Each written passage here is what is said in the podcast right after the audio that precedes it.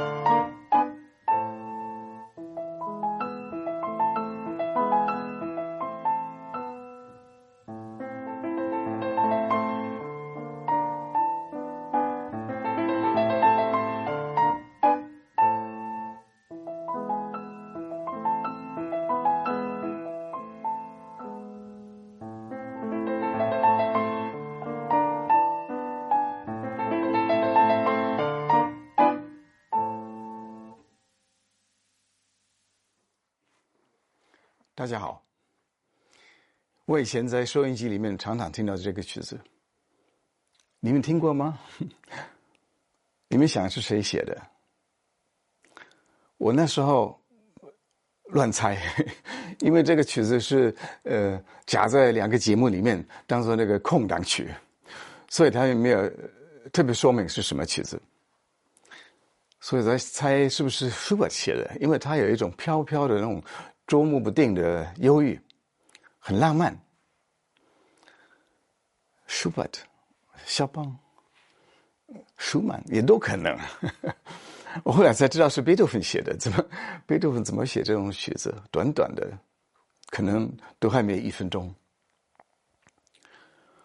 我们知道贝多芬他喜欢在这个比较重要的曲子之前写一些小曲。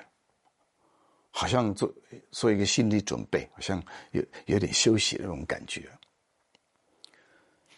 这个曲子是他的作品号码第一百一十九，他的奏鸣曲都已经写完了，钢琴奏鸣曲、交响曲除了第九号以外也都写完了，所以大的曲子都差不多已经写了。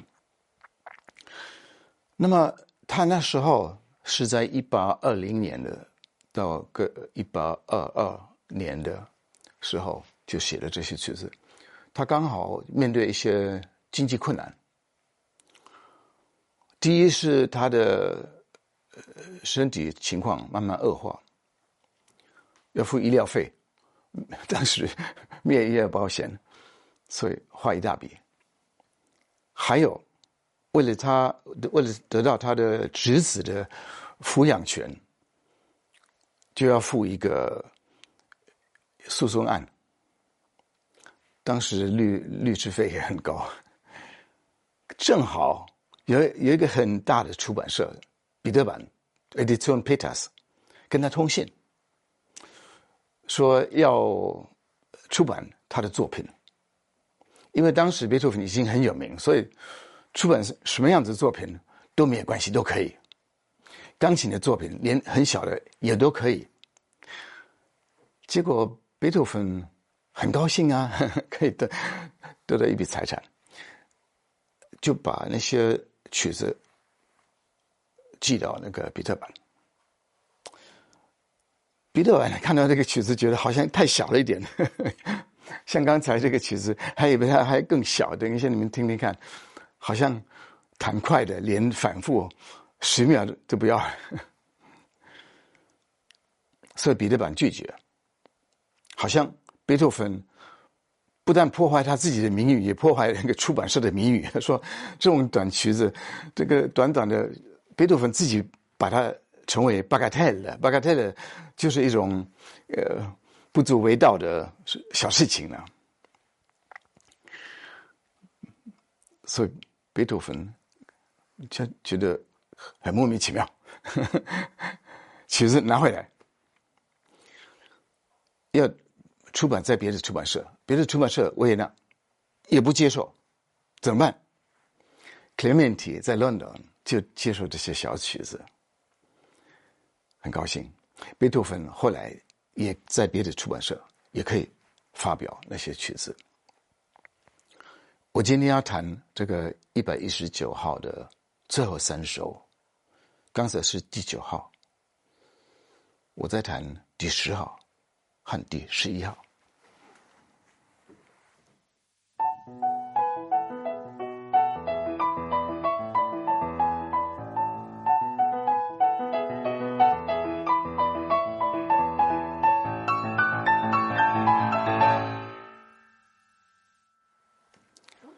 没有弹的很快，因为好像还没很熟。弹快的十秒都不要。贝多芬他的创作也是很妙，他老是写的跟别人不一样。这个当什么曲子？贝多芬大概也是一种玩笑。反正我现在怎么样都可以，看你们接不接受。但是最后一首。他好像已经跨出去这个这个忧郁前面的这个忧郁，很和平的，很简单的，他都说是很纯洁的，也呃歌唱式的。我觉得好像是回到这个少年时代，好像在做梦一样。这个曲子要弹的非常的 legato。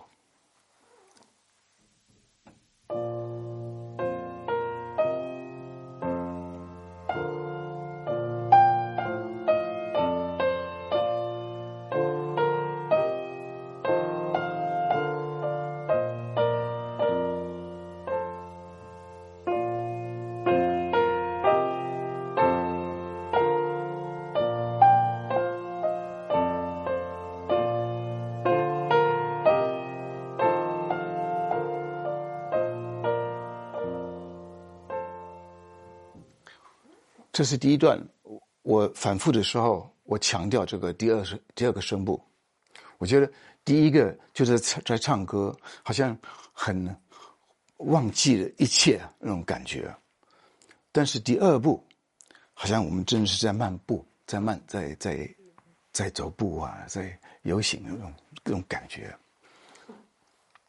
所以有时候我们注意第二第二步也很重要。接着，这个情绪完全改变了，好像也有人跟他讲正经话，呃，你不要做梦啊，呃，想好，考虑好。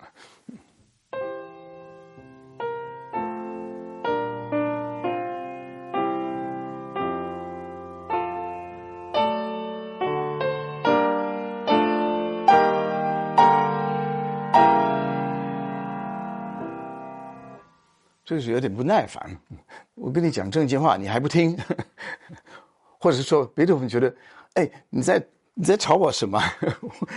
我要做我的梦，你让我好好的做，呃，你不要讲这些呃啰里吧嗦的正经话。怎么办法？怎么办？这个怎么逃掉这种情绪？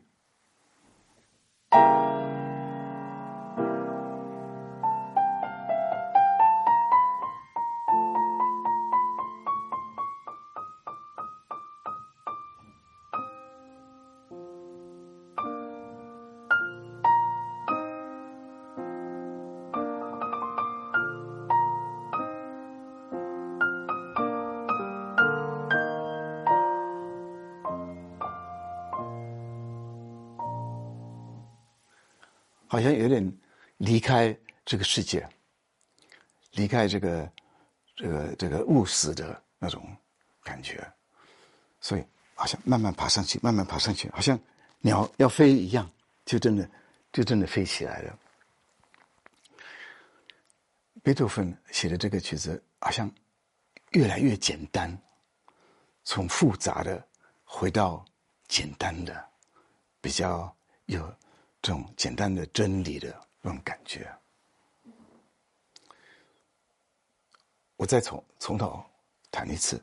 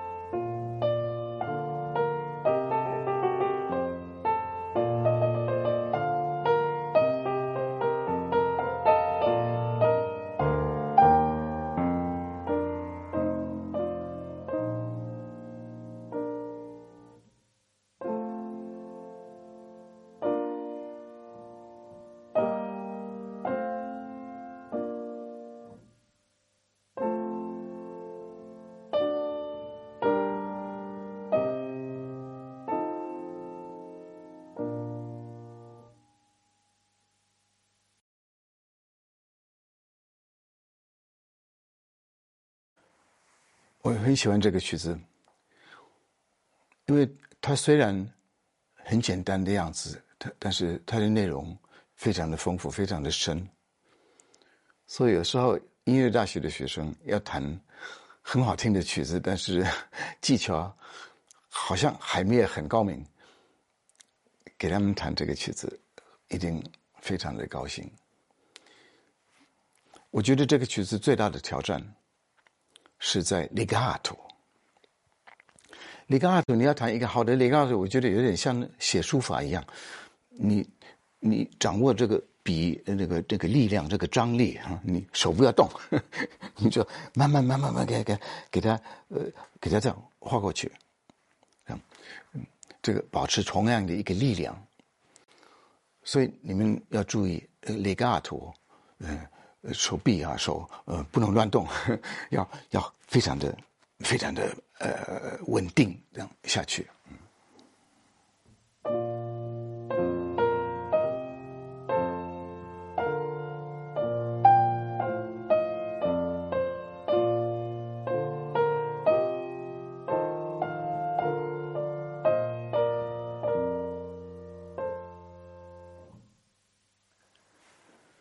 所以贝多芬就写这个曲子，就结束这个第一百一十九号，这个是一个曲子。